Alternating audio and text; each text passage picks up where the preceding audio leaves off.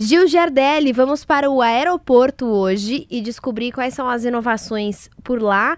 Tem uma muito interessante, que em vez de você conversar com a pessoa que está do seu lado, você conversa com a pessoa que está do outro lado do mundo, é isso? A maioria das pessoas no aeroporto que não estão fazendo viagens de turismo estão solitárias, né? Estão a pegando trabalho, a trabalho, né? especialmente em voos internacionais. E aí uma companhia aérea é, holandesa, ela desenvolveu um bar do holograma. Nós já falamos de hologramas aqui, que é hum. você poder é, ver a imagem da outra pessoa como se ela estivesse do seu lado. Você senta aqui no aeroporto onde você está e se reúne com uma pessoa que está do outro lado do mundo.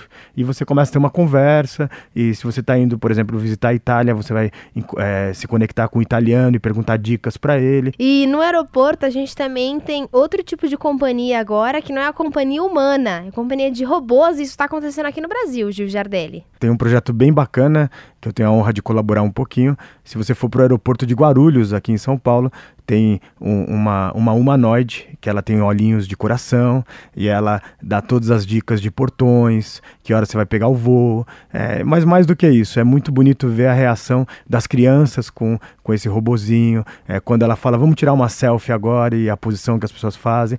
Enfim, é colocar um pouquinho de é, eu sei diversão. que de diversão no momento que as pessoas estão tensas, né? Estão é, correndo, às vezes é o primeiro voo delas, então elas ficam com aquela ansiedade. Olha, quem já veio a um evento da Band News FM aqui em São Paulo, Experiência Band News, já pôde conferir um robô igualzinho a ela, não sei nem se é o mesmo, né? Porque o Gil tava lá trabalhando com o robô, não sei nem se é o mesmo robô que hoje se desenvolveu e tá atendendo as pessoas no aeroporto, mas assim, o sucesso com as crianças era absurdo. O Gil parecia que tinha uns 20 filhos com você, né, Gil, com o robozinho.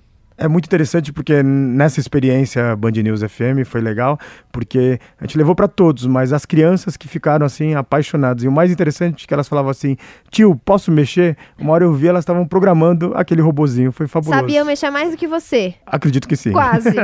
Bom, se você quiser ver as imagens aí desse bar holograma e também do robozinho no nosso aeroporto aqui de Guarulhos em São Paulo, entra no nosso site bandnewsfm.com.br.